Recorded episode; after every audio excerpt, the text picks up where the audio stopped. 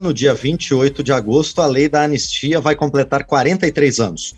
Em 1979, nessa data, o então presidente da República, o general João Batista Figueiredo, promulgou a lei que concedeu o perdão aos perseguidos políticos e abriu caminho para o processo de transição da ditadura militar para a redemocratização no Brasil. A Comissão de Legislação Participativa da Câmara realiza seminário para comemorar esse importante marco na história do país. Um dos debatedores do evento, o deputado Leonardo Monteiro, do PT de Minas Gerais, vai conversar agora conosco sobre o tema. O parlamentar é secretário da Associação Brasileira dos Anistiados Políticas, Políticos do Sistema Petrobras e demais empresas estatais. Deputado, bom dia, obrigado por estar aqui no painel eletrônico.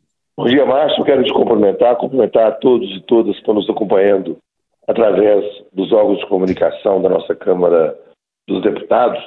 Como se disse, a proposta é da Associação Brasileira dos Anistiados Políticos é, do Sistema Petrobras e demais empresas estatais que propõem um debate, uma discussão sobre a lei de anistia, principalmente considerando que é, a lei está completando 43 anos, é de 1979, e o objetivo da, da aprovação da lei é, da anistia na época era justamente o perdão aos perseguidos políticos.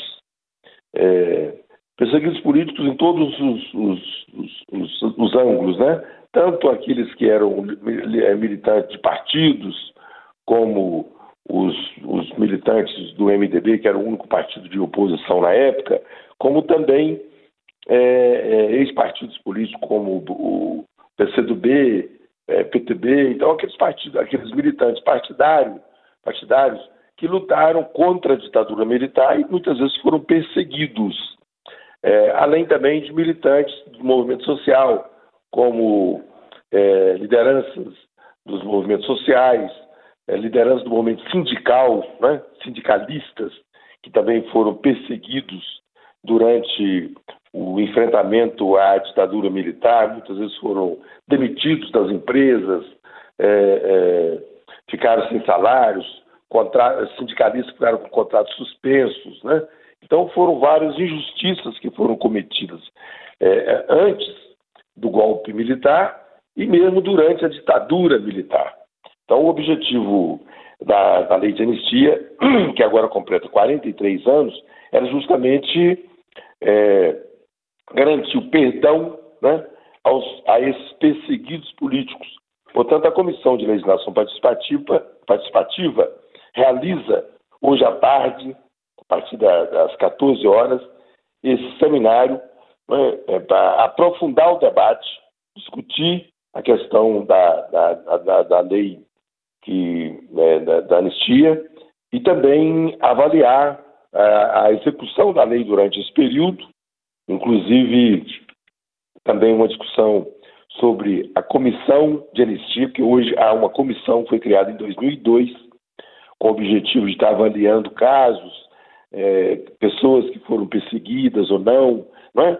É, essa comissão teve um momento que ela atuou muito bem em julgamento de processos. Agora, o governo Bolsonaro praticamente desmontou essa comissão e colocou nessa comissão é, representantes é, da ditadura militar. Portanto, a comissão que era para analisar os casos de perseguidos políticos, ela hoje virou um espaço para também perseguir os perseguidos políticos, né? Aniciados e aniciandos. É, e também nós vamos fazer um debate sobre a, a, as consequências né, durante esses 43 anos que, que estão em vigor é, a lei de anistia. Pois é, deputado Leonardo Monteiro, qual o papel da lei de anistia durante todo o processo de redemocratização do Brasil na década de 80? O primeiro papel foi possibilitar né, o retorno de várias lideranças importantes, que inclusive tinham sido condenadas né, pela ditadura militar e estavam vivendo, inclusive, fora do país. Esse foi um, a primeira, primeiro, primeiro, primeiro momento foi esse, né? É, possibilitar o retorno é, de várias lideranças importantes, é, seja de partidos, como também de, de, de movimento social e sindical, retornarem e poder ter sua vida normal no país. Depois também é, é, a, a, de anistia ela tinha essa função também de é, analisar os casos e, e inclusive definir é, quem foi perseguido, quem foi perseguido político, quem foi perseguidor. Né? Acabou que, é, é, como a lei é votada na Câmara dos Deputados, no Congresso Nacional, é, por pressão, inclusive, de partidos ligados a, a defensores da ditadura militar, é, nós conseguimos aprovar uma lei de anistia que trouxe algumas consequências ruins, né? É, é, junto, porque você tinha também, é lógico, né, alguns militares que foram perseguidos, alguns, alguns é, é pessoas que serviam a, a, as Forças Armadas que foram perseguidos. Mas você tinha um grande número de, de pessoas que compõem as Forças Armadas que foram perseguidores, que perseguiram as pessoas. O problema é que, com a aprovação da lei de anistias, essas pessoas também foram beneficiadas. Entre aspas, também elas foram anistiadas. Né? Como os, os, os perseguidos, alguns perseguidores também foram anistiados. Então, esse momento em que nós estamos realizando o seminário não é um momento para celebrar a, a lei da anistia, mas é um momento para debater a lei da anistia, aprofundar o que, que foi de positivo né, é, na lei de anistia e também o que, que foi de negativo na tentativa, inclusive, que durante esse fato histórico importante, que foi a instituição da lei de anistia, a gente possa fazer correções. Né? Nós vivemos num país que nós queremos consolidar a democracia, fortalecer a democracia, fortalecer o Estado democrático de direito. Portanto, é necessário que a gente possa estar fazendo debates, aproveitando inclusive esse fato histórico, que é os 43 anos da lei de anistia, e fazer correções que a gente possa ter uma lei é, que possa ser justa, né? e de fato está contribuindo para restabelecer o Estado democrático de direito no nosso país, é, portanto, corrigindo inclusive algumas injustiças que ficaram explícitas e que é, no, no, conjunto da lei, entendeu? Pois é, deputado Leonardo Monteiro, quais são esses principais problemas na lei de anistia que vem se estendendo até hoje? Olha, é, como eu disse, né, uma, uma grande discussão que foi feita na época da discussão do projeto de lei de anistia é, era justamente garantir é, anistia a todos perseguidos ou perseguidas né, pela ditadura militar. É, na época, eu não sei se, se, você lembra, mas algumas pessoas que estão nos ouvindo, inclusive devem deve lembrar, que foi feita uma grande campanha de anistia ampla, geral e restrita.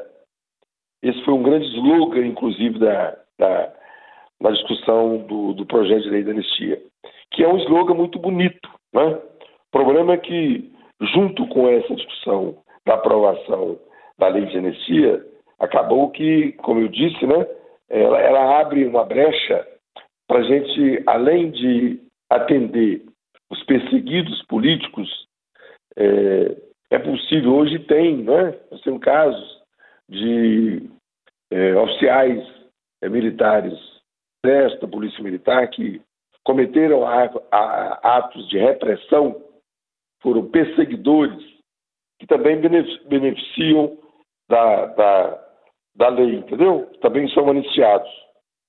Portanto, é, esses equívocos que, que, que, foi, que aconteceram durante a aprovação, eles, eles precisam ser debatidos.